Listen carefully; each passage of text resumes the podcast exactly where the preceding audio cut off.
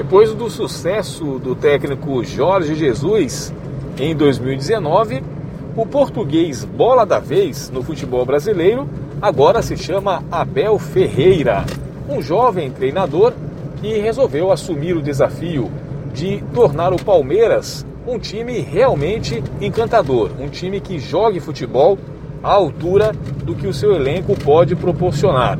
E este era o grande problema do Palmeiras nas mãos dos técnicos brasileiros das últimas temporadas, inclusive daqueles que conquistaram títulos com o Palmeiras, como foi o caso do técnico Cuca em 2016 e também Luiz Felipe Scolari em 2018.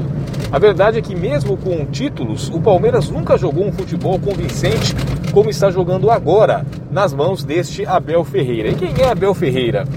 Abel Ferreira é o treinador português de 42 anos que treinou apenas duas equipes relativamente modestas na Europa, o Sporting Braga em Portugal e também o PAOK da Grécia.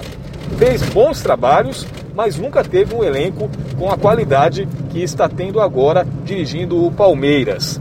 E esse tem sido o desafio do Abel e ele tem conseguido se dar bem.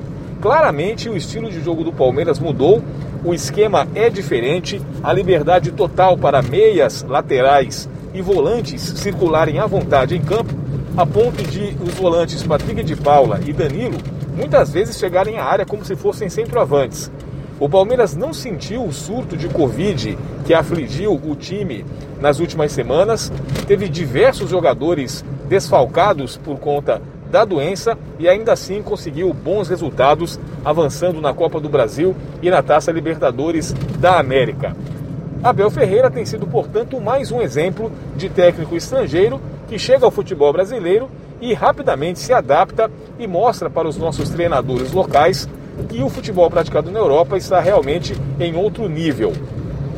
Espera-se agora do Palmeiras que ele consiga chegar pelo menos às finais das, das competições que está disputando, já que o Campeonato Brasileiro em si é mais difícil por ser pontos corridos, e mais uma vez seja uma demonstração que os nossos treinadores precisam sim se atualizar, estudar mais e aprimorar-se em relação ao futebol europeu, já que por aqui a gente está um pouco defasado. Paulo Pellegrini, para o Jornal Rádio Universidade.